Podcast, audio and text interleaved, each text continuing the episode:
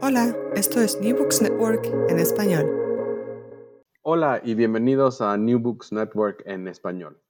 El día de hoy tenemos el placer de platicar con Aurora Gómez Galvarriato y Gabriela Recio sobre su trabajo Business and Entrepreneurship in the Era of Nationalism, publicado en el Business History Review, abril de 2022. Este artículo trata sobre o estudia la evolución del modelo de negocios en México desde la Revolución hasta principios de la década de 1980, periodo en el que el Estado desempeñó un papel importante en la economía y emprendió políticas nacionalistas. Se explora el desarrollo de los rasgos distintivos que caractericen a las empresas en América Latina, es decir, la importancia de los grupos empresariales diversificados de propiedad familiar y de los inmigrantes, el protagonismo de los negocios ilegales, el papel central del empresario y de la banca, y la mayor necesidad de forjar vínculos con los agentes gubernamentales para el éxito de la empresa. Las autoras argumentan que si bien algunos de estos rasgos ya existían entonces, durante esta época tomaron la forma que ha prevalecido hasta la actualidad y por lo tanto es muy importante estudiar cómo es que estos, rasgos se dieron origen.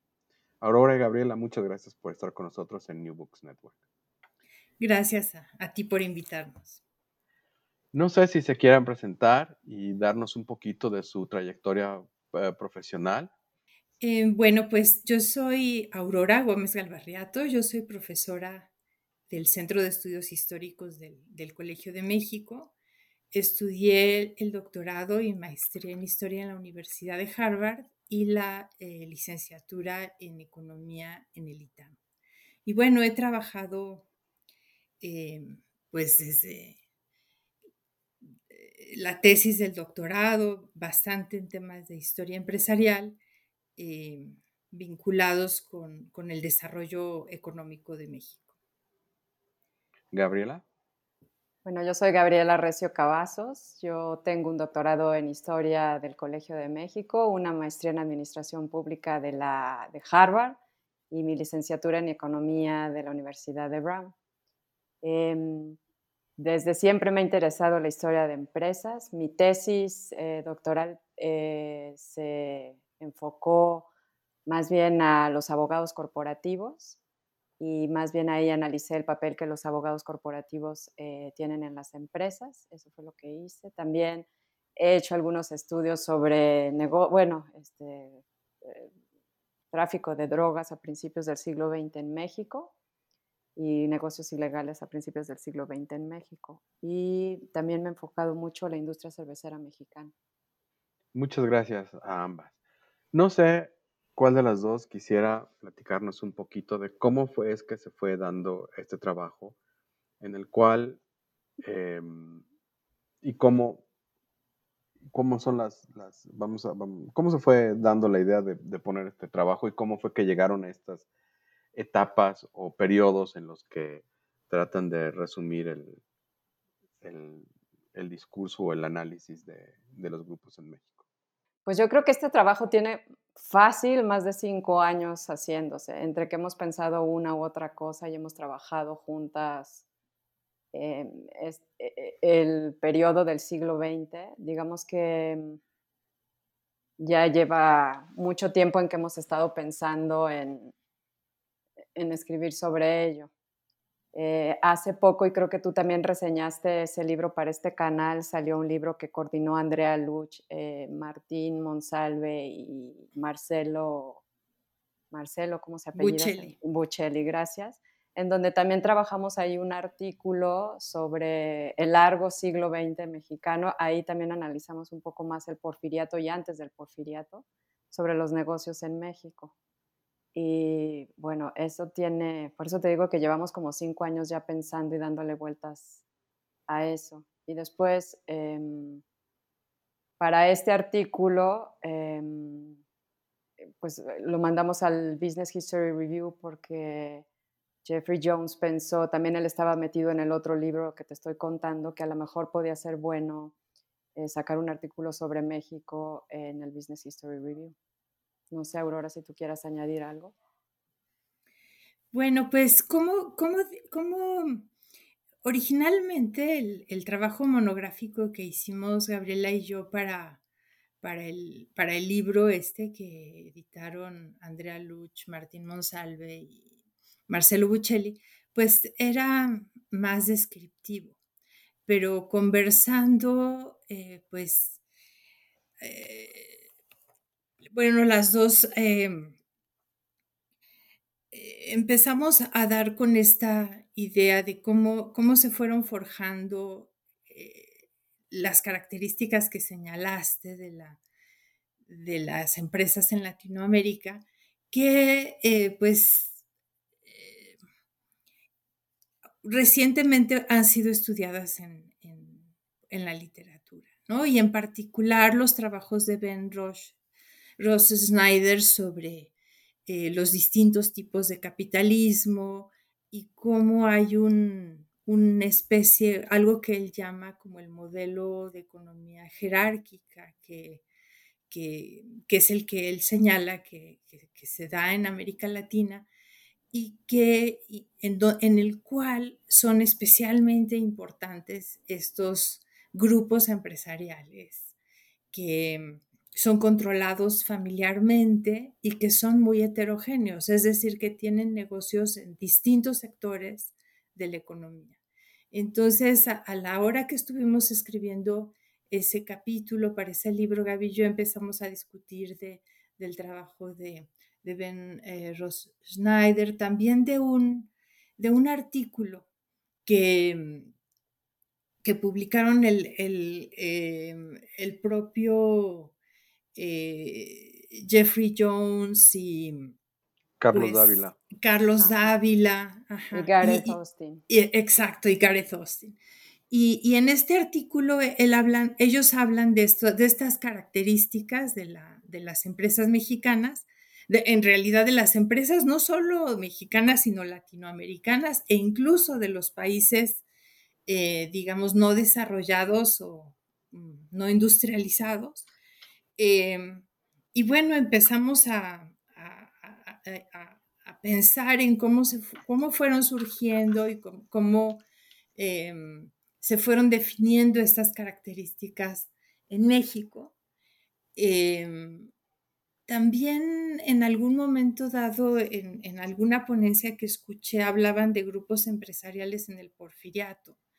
Y allí pues yo dije, es que no, en el porfiriato no existían grupos empresariales, ¿no? Como que es importante eh, pues escribir sobre cómo fueron apareciendo estos grupos empresariales y cómo se fueron definiendo estas características. Entonces, algunas de ellas efectivamente existen desde antes de la revolución, pero mm, la mayor parte se fueron forjando así como las conocemos ahora, justamente en ese periodo en realidad a partir de, los, de la década de los 30, en lo que en México se conoce como el periodo, digamos, largo del PRI. Del PRI Así es. Muchas gracias. Dentro de estas características que estás mencionando, una que es pues no sé si importante, pero ciertamente distintiva del trabajo que han podido hacer otros alrededor de los grupos, es que el mercado de valores, la bolsa, juega un papel muy pobre en todo el periodo que, que ustedes estudian. Es hasta después de 1980, cuando por diferentes circunstancias, en parte la expropiación, en parte tendencias mundiales a la liberalización de los mercados de capitales. La bolsa en México realmente eh, toma un, papel preponderante. Sin embargo, ustedes logran identificar cuál es el, germen de algunos de, este, de este papel de la, de la bolsa. Pero a lo que quería llegar con esto es que en otros países como en Corea, por ejemplo, o a lo mejor en Colombia, la bolsa juega un papel un poco más importante y entonces hacer este mapeo de los grupos es más fácil a través de, los valores bursátiles. ¿Cómo resuelven ustedes los, problemas de falta de archivos, los problemas de un, mercado de valores débil para poder eh, armar o poder hacer este mapa de los diferentes grupos? Pues yo quisiera empezar por decir que, digamos que en el porfiriato la bolsa es más importante de lo que sería después. Es parte de, de los cambios que se dan a partir de la revolución. Digamos que en el porfiriato hay 129 compañías mexicanas que están reportándose en la, en la bolsa y eso acaba pues en unas 20, ya digamos para el periodo posterior y además con mucho menos valor sus acciones. Entonces, si hay una ruptura, también lo que decimos es que hay más sociedades anónimas eh, que efectivamente funcionan como, digamos, como corporaciones durante el porfiriato de lo que viene después. Entonces, sí, o sea, no es una característica estática a lo largo del tiempo. Em, y bueno, en cuanto a, en cuanto a las fuentes, ahí igual me gustaría darle la, palabra a, Gabriela. En general, lo que es, no es tan fácil porque hay pocas empresas que han abierto sus archivos. Tenemos algunos que están abiertos, como el de Banamex, por ejemplo, algunos que hemos investigado particularmente nosotras, como el de Fundidora Monterrey, el de eh, las compañías textiles de Orizaba, Gaby, el de, Cuauhtémoc y, varios otros de, eh, de, digamos, de los negocios de los Garzazada, pero no, están, no son tan fáciles esas, eh, las fuentes directas de archivo para este periodo, ¿no? Entonces, ese es un, ese es un problema que hemos de, ir resolviendo los quienes nos dedicamos a la historia empresarial. Lo que sí también es que hay un montón de, libros en que, estudian de los, del periodo, digamos, libros de los años 40, de los años 50, artículos periodísticos que estudian pues como, por ejemplo, que te hablan de cómo fue que, que, que, se da, que se va eh, a adquirir un, no sé, teléfonos de México o, una mina, un poco como las noticias periodísticas, empresariales, como las que hoy leeríamos en, la parte financiera de los periódicos o en la revista Expansión, por ejemplo. ¿no? Esas, ese tipo de noticias son de mucha utilidad. Hay también algunas fuentes en los archivos gubernamentales eh, de las empresas que se nacionalizan o que se privatizan. Eh, no sé, Gaby, ¿qué, más podríamos decir? Pues mira, yo creo que este libro de Raymond Vernon que sacó en los 60 que nosotros utilizamos, yo creo que él fue hablando de grupos y que nos ha servido a nosotros también para este artículo. Es como que yo creo que el primero que se sentó a tratar de analizar los grupos en México, ¿no? Entonces, esa es una fuente bastante interesante este, de alguien, si no es una fuente primaria, sí es un libro interesante que a la luz de ahora como que sí te, te, sumerge a lo que él vio en esa época y que él trató de mapear como grupos en aquella época. Entonces, para, para, la foto de ese momento, creo que ese libro es interesante. El archivo de Manuel Gómez Morín es una mina de oro, sobre todo para los 30 y 40, sobre todo antes de, 20, 30 y 40 y yo creo que después también, porque digamos que él es como que un, abogado de empresa muy importante y sus clientes son los empresarios más importantes de la época. Entonces, em, la asesoría, el tipo de eh, correspondencia que hay en ese archivo, eh, sí te ayuda a empezar a mapear quiénes son los más, este, los empresarios más importantes y cómo están configurando ellos sus grupos o cómo los están organizando.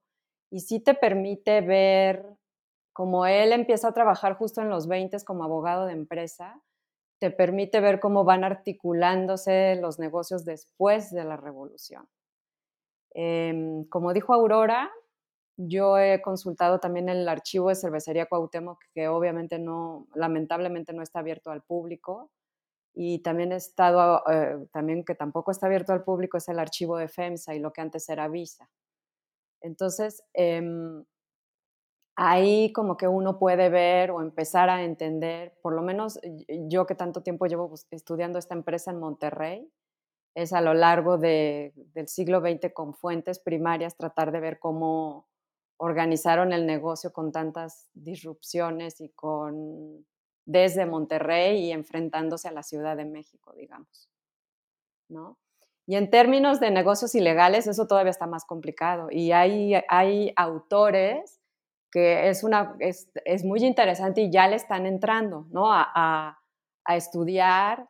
Y si bien no es desde el ángulo de historia de empresas, como es el libro de The Dope de Benjamin Smith y otros artículos que él tiene, claramente le puede uno sacar el ángulo de historia de empresas, porque lo que ves en ese libro es que muchos de los negocios ilegales son articulados completamente por las familias.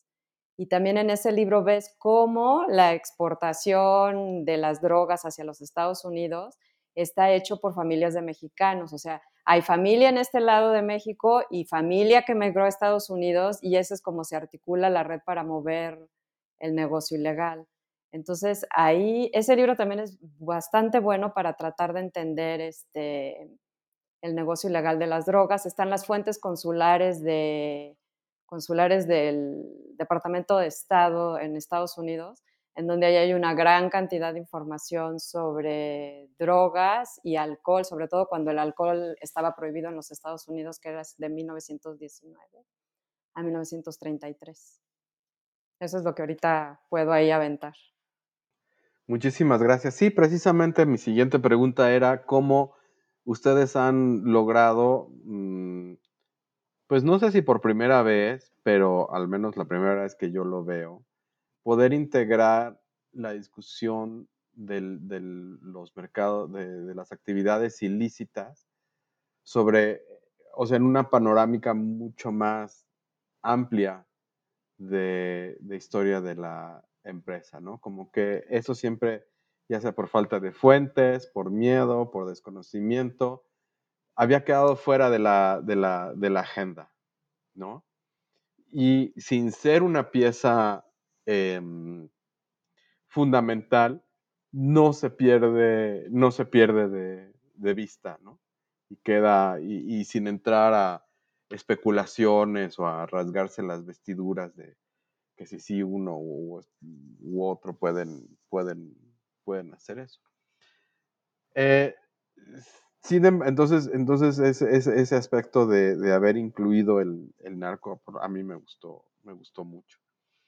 Pero una cosa que, bueno, no siempre se puede hacer todo y menos en un documento de 10.000 palabras o menos, pero quedó un poco fuera el tema de género, ¿no? Y el papel de las mujeres en la empresa mexicana. Que sí, adelante, Aurora. Bueno, pues empiezo por, por el tema de, los negocios ilícitos.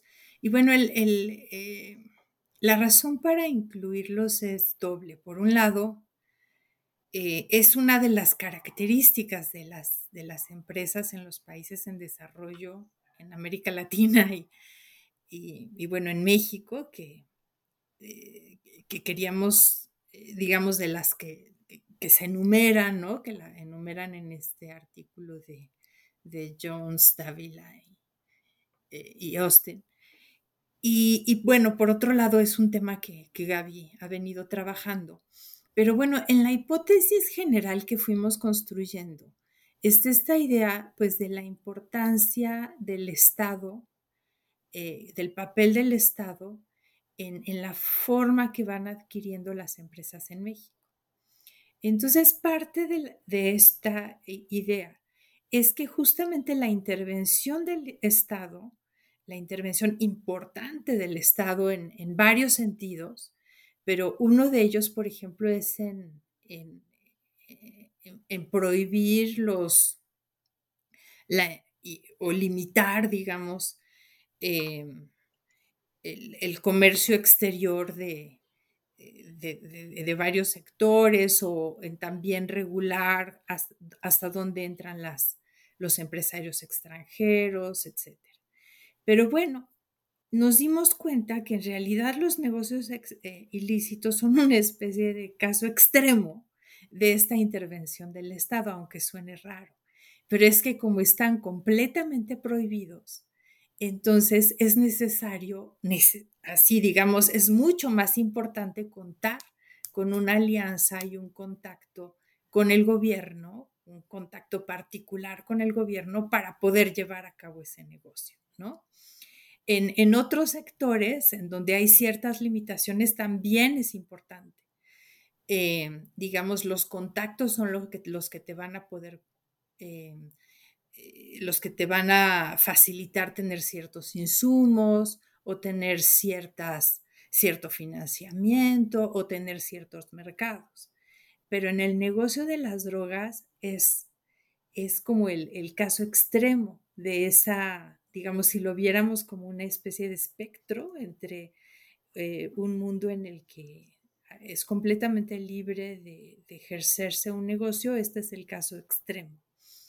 Entonces también por eso nos pareció importante incluirlo y también hablar de su evolución. Y en cuanto al, al, tema de las mujeres, la verdad es que no es por falta de interés. La verdad es que las mujeres figuran muy poco en el mundo empresarial de este periodo. Em, incluimos Esperanza Iris.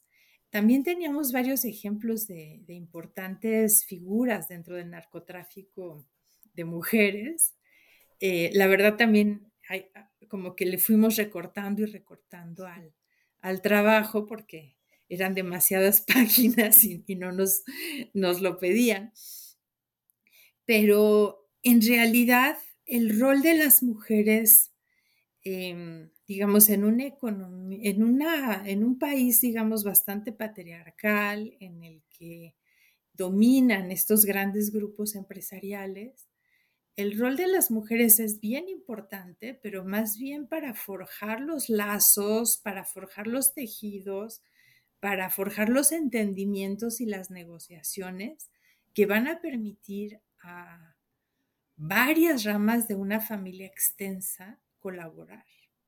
Eso, eso en realidad es parte, es, digamos, como que es más difícil que ocurra en, otro tipo de países con otro tipo de estructura, digamos, eh, familiar, sociológica, antropológica. Eh, y esa es labor de las mujeres. Digamos, ¿cómo haces que los primos, o sea, en muchos países los primos hermanos casi que ni se conocen. Y acá estamos hablando de primos segundos y primos terceros y todos siguen participando en la empresa de alguna manera más o menos coordinada. Bueno, eso tiene que ver con, con la labor de muchas mujeres dentro de esos grandes grupos empresariales que valdría la pena estudiar con mayor profundidad. Y bueno, ya más recientemente, en las últimas décadas, claro que hay una labor mucho más importante de las mujeres, pero en ese periodo está bastante difícil encontrarlas. Muy bien, muchas gracias. Sí, eh, en efecto, sí, hay, sí se mencionan ahí un, par, pero como que, em, bueno, pues podría ser una de las cosas que se quedaron fuera y que a lo mejor podría ser un, artículo aparte, ¿no? El papel de las mujeres, aunque sea eh, menor, pero que sí, que sí lo hay que es, y que es importante. Em, yo, ¿sabes qué, Bernardo? Yo no diría que es menor. Lo mm, que pasa es que no es tan visible, ¿no? Porque en manos de las mujeres está la educación de cada uno de estos empresarios que tú ves ahí, o que, que prevalecen, o que... Y en manos de esas mujeres están lo que dice Aurora, que no se peleen, que, y si se pelean es que generalmente ahí hay una, una, hay un no acuerdo y generalmente es que la mujer no estuvo de acuerdo, ¿no?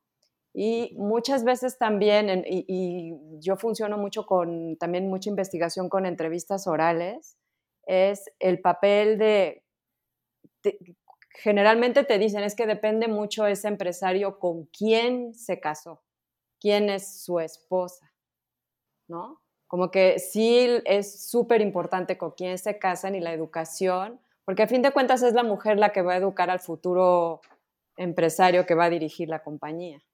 Entonces, si bien no lo vemos, es súper importante porque el papá no está en la casa. Es ella la que va a tener en sus manos moldear al que sigue en la sucesión del negocio.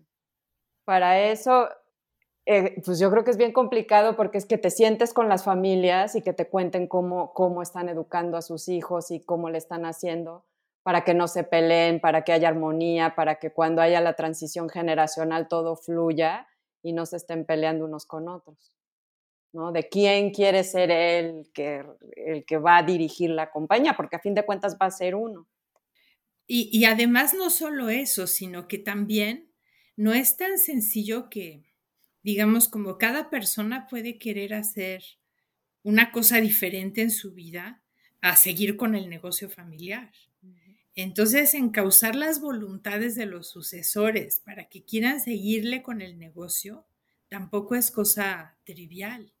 O sea, las empresas familiares tienen eh, como que esas características, digamos, como esos problemas a resolver. Es, es algo que no enfrentan las corporaciones, digamos, eh, al estilo americano, digamos, como pues que simplemente el, que se pone de, de, CEO es alguien que eso es lo que quería hacer en la vida, ¿no? Aquí es como, no, hijito, no, no te vayas a dedicar a, ser violinista, que es tu pasión. Eh, tú debes de estudiar ingeniería para, para ser el sucesor, ¿no? Entonces, eso tampoco es tan sencillo, o sea, sí requiere una, un estilo de familia que no, que, no, es, no es así en todo el mundo, pues. Así Yo creo que, y yo creo que antes, perdón que me que interrumpa, antes no había esto que se llamaba consejos de familia, ¿no? Que es una manera, yo creo, por lo menos a la mexicana y me imagino que latinoamericana, de institucionalizar los lazos familiares, o sea, es como que de ida y vuelta, institucionalizas a la familia dentro de la compañía y la compañía se institucionaliza dentro de la familia, ¿no? Entonces es como una cosa que va y viene y que es bastante elástica y que tienen que ellos trabajarla para que todo esté muy bien conversado cuando vaya a haber cambios de quién entra, quién sale, quién dirige, quién no dirige y que el día que yo quiera vender mis acciones de la compañía tal, tengo derecho a venderla, no la tengo derecho a venderla, o sea, como que todo eso se tiene que institucionalizar de alguna manera. Y como que a lo largo del siglo XX, en muchas de estas familias que han logrado sobrevivir varias transiciones generacionales, han logrado hacer eso. ¿Hay algún grupo que, creo que ustedes sí lo mencionan, pero vamos a hacer la pregunta, o cuáles de los grupos que ustedes mencionan o que ah, si no lo mencionan están eh, relacionados, eran grandes hacendados en, el, en el porfiriato? Es decir, hay una continuidad muy a la mexicana, si ustedes quieren, de lo que sería el big business, o sea, de lo que serían las, la continuidad del capital, o son grandes rupturas y es más una excepción el que puede dar esa continuidad. Bueno, pues eh, empiezo con algunas ideas. Em, yo diría no tanto como hacendados, pero como empresarios porfirianos. Eh, sí hay algunas continuidades importantes, como pues, los propios Garzazada, ¿no? que, ya Gaby puede decir más. Hay, pero también hay, varios casos, como serían, eh, por ejemplo, Agustín Legorreta de, de Banamex o eh, el propio Balleres, em, que, no, que, no eran grandes empresarios en el porfiriato. Más bien hay, hay empresas en el porfiriato cuyos dueños se regresan a Europa, los Barcelonets, por ejemplo, o pues los socios principales de Banamex. Y esa, las empresas caen, cae su valor, ¿no? Como eran empresas que cotizaban en bolsa y, y, quienes que se quedan de gerentes pueden adquirir buena parte de, digamos, la mayoría de las acciones. Es el mismo caso de Adolfo Prieto, por ejemplo, de Fundidora. Em, y, se vuelven eh, estos las grandes figuras del, periodo que, sigue, ¿no? Entonces, eh, yo diría que, digamos, en términos generales es más ruptura que continuidad, aunque sí hay algunas continuidades. Eh, y a veces las empresas siguen, pero quiénes son los socios principales es algo que cambia eh, que es algo que, no se ha visto mucho en la, en la literatura, más bien se asume que es como una continuidad, ¿no? Es verdad que el Palacio de Hierro existe desde el Porfiriato, pero sus dueños cambiaron, ¿no? Y, cambiaron radicalmente, ¿no? Lo mismo este, con muchas otras empresas. Eh, y en otros casos habían, eran empresas, por ejemplo, las grandes mineras continuaron siendo de las empresas eh, grandes mineras extranjeras como los Guggenheim, hasta que el gobierno emprendió políticas de mexicanización, en donde ya fueron adquiridas por, por mexicanos que también se volvieron grandes empresarios a partir de esas adquisiciones, como podría ser la REA o podría ser el propio Balleres. Entonces, digamos como que eh, yo creo que no, no es correcto hablar de, un, eh, de una continuidad empresarial. Eh, hay algunos casos, en particular los, los regiomontanos figuran, digamos, casi como excepciones en ese sentido. Em, eh, pero en lo general es más bien un cambio. Muy bien. Gaby, no sé si tengas algo que añadir. Bueno, en el caso de, por ejemplo, cervecería Cuauhtémoc, ahí es interesante porque si bien, y ahí se puede hablar también como de generaciones y a qué generación le toca, si bien es como que eh, eh, la empresa sobrevivió la revolución, estaba en manos de la primera generación y digamos que en los 20 y en el 33 muere el que es el Isaac Garza Garza, que es el presidente de la compañía, y ahí entra como otra camada de la segunda generación. Y es una segunda generación interesante porque es, em, estudiaron en MIT ambos hermanos, el otro primo estudió en Chicago en una escuela, en el Wild, Genius, eh, Genius este, School of Fermentology, que era donde se iban a estudiar los cerveceros. Y a esa generación en particular, que ya es más educada, más preparada, es como que le toca enfrentar todas estas nuevas políticas, digamos, postrevolucionarias, ¿no? Y enfrentar a las Cárdenas y ya los 40, que es otro tipo de cosa. Pero... Em, como que yo creo que también dentro de la empresa es interesante ver este, los diferentes este, cambios. Y en, esa, en esa empresa sí hay una continuidad, pero también lo interesante es ver que varias veces estuvo a punto de, de quebrar, ¿no? O sea, en la revolución fue invadida y sobrevivió y con la Gran Depresión estuvieron a punto de quebrar. Si no es que salen los bonos hipotecarios y lanzan esa nueva este, manera de financiarse y pagar sus deudas, ahí hubiera quedado la cervecería Cuauhtémoc, ¿no? Entonces, y ellos nunca fueron hacendados, ellos desde que empezaron el negocio eran comerciantes primero, luego invirtieron y organizaron la cervecería. Es más, ellos importaban cervecería de San Luis, Missouri, y gracias a ese como que contacto supieron traerse o se aliaron con, con este estadounidense que sabía cómo montar una fábrica. Entonces es una combinación del know-how de tecnología gringo con el know-how de comercio mexicano para poder vender la cerveza en Monterrey. Entonces, este, no sé si, estamos, si estoy contestando tu pregunta. Sí, estamos, estamos en lo mismo, o sea que no hay o no hemos encontrado evidencia de un grupo que haya esa continuidad, o sea, de grandes hacendados que eh, logran navegar la revolución y se convierten en grandes empresarios después. Más bien hay una descontinuidad por, por diferentes razones, ¿no? Y son, son más bien los que emergen como grandes empresarios en el siglo XX vienen de una em,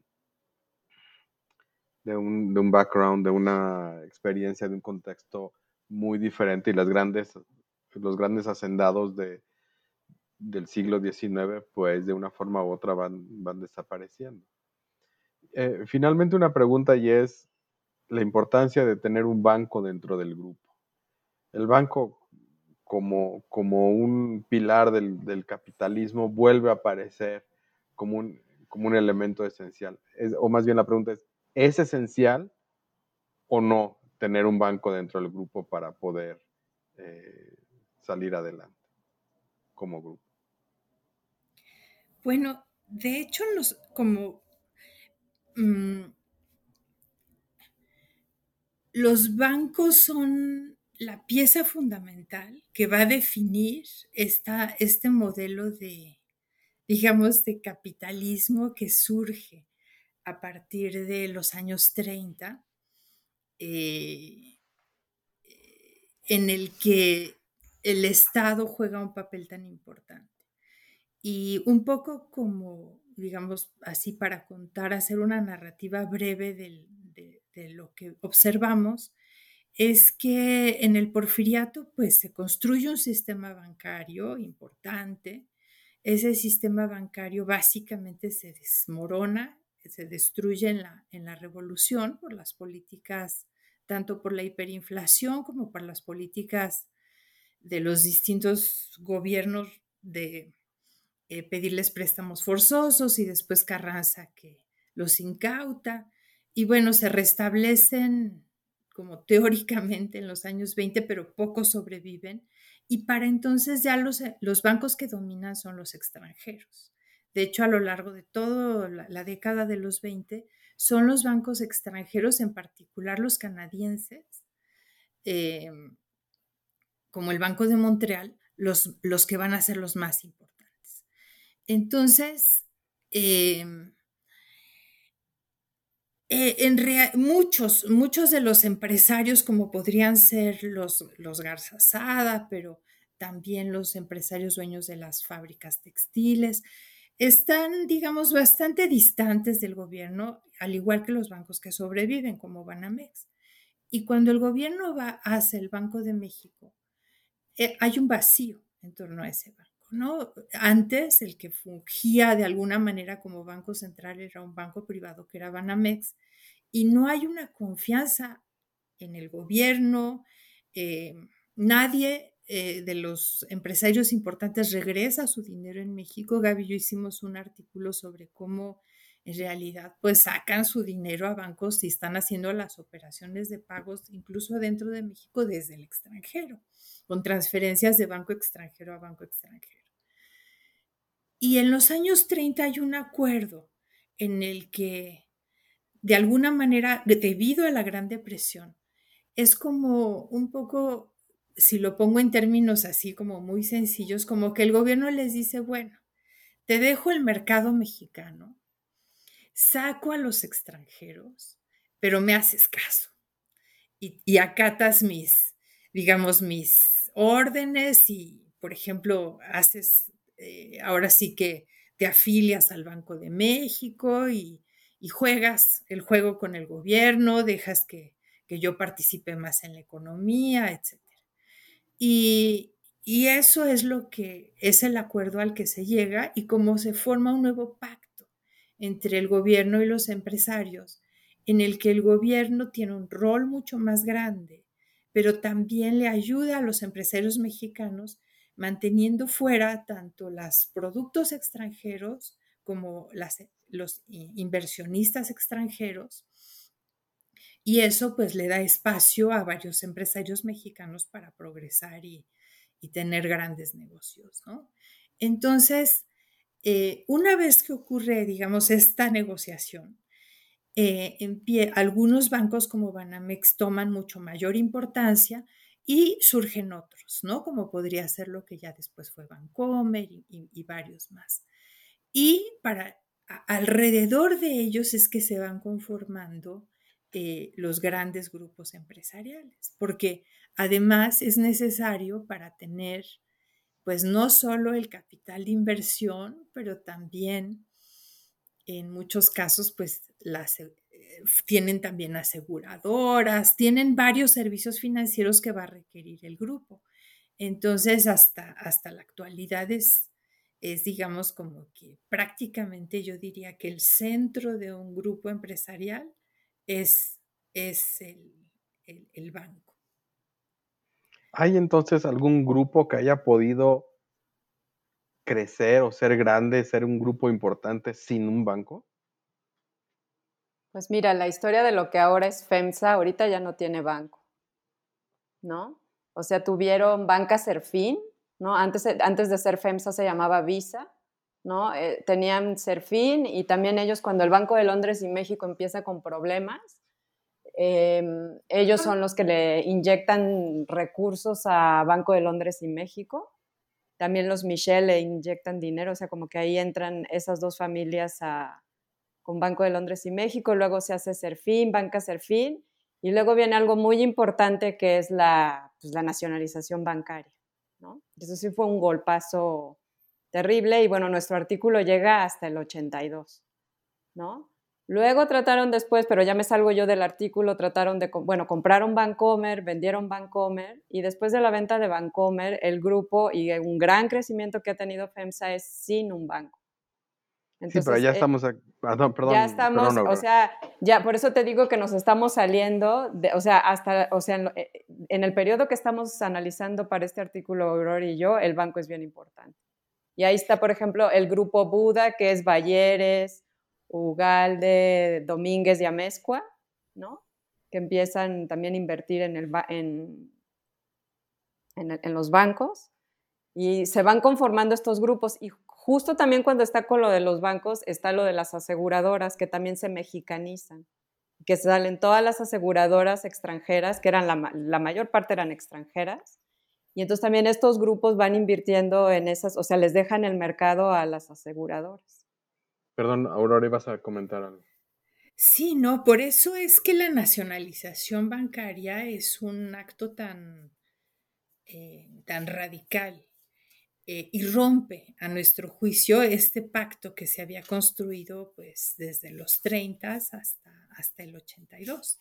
Y va a tomar pues, muchos años hasta que se crea, digamos, un nuevo pacto, probablemente ya con, con el TLC y las políticas de, Salinas de Gortari.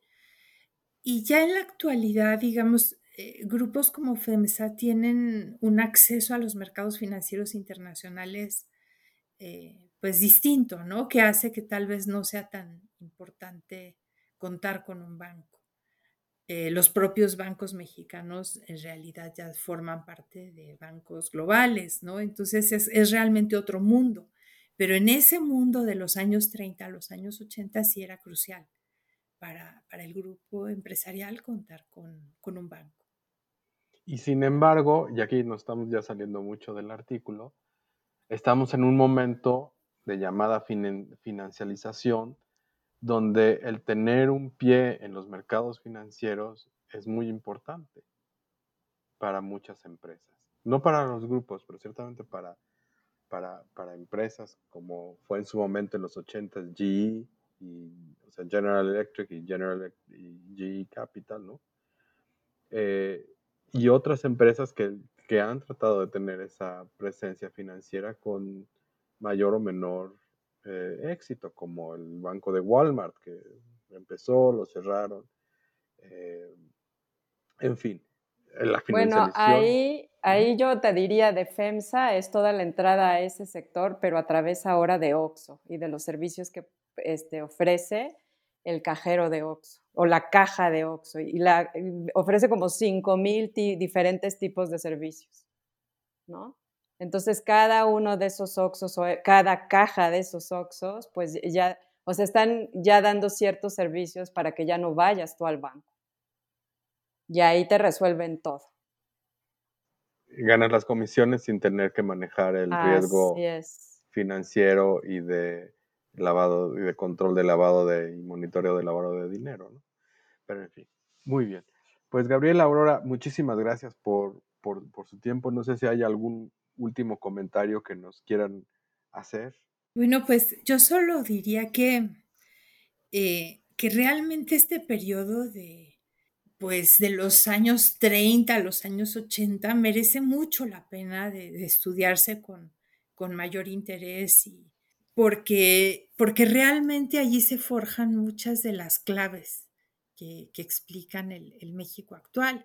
Y aunque hablamos de una ruptura en los años 80, por ejemplo, de, bueno, de este pacto que decimos de entre empresarios y gobiernos, se forja uno nuevo, pero con las crisis económicas son los grandes grupos empresariales que se forjaron en ese periodo los que sobreviven con mayor facilidad. Eh, muchas de las pequeñas empresas pues más bien quiebran, ¿no? Entonces por eso es que hay esa continuidad. Eh, pero también hay mucha continuidad en cuanto a las prácticas, eh, las relaciones entre el gobierno y los empresarios, etc. Entonces, pues sí hay que, hay que poner más interés en, este periodo. Muy bien, muchas gracias, Aurora. Gabriela, ¿algún último Bueno, yo, y eh, el periodo es, es, es, muy interesante y añadiría que paciencia con las fuentes, porque ese es uno de los grandes retos, ¿no? Y que estar abierto a encontrar fuentes en donde sea, ¿no? O sea, en lo que menos se te ocurra, a lo mejor en una revista y perdida o te da tips, ¿no? Es como estar ahí como abierto a ver qué otra cosa sale, este, que te pueda dar pistas para, dado que muchas empresas no te van a abrir los archivos o que ya, se perdieron, este, estar o estar entrevistando gente, ¿no? Que le tocó vivir algún periodo de eso antes de que ya no estén con nosotros y que puedan contarnos lo que les tocó vivir. Pues muy bien. Pues Aurora Gómez Galvarriato, Gabriela Riecio, muchas gracias por participar con nosotros en New Books Network. A los que nos escuchan, muchas gracias por llegar hasta ahora. Les agradecemos su tiempo y les pedimos que si no lo han hecho, se suscriban a nuestro podcast y nos vuelvan a escuchar. Gracias por escuchar New Books Network en español.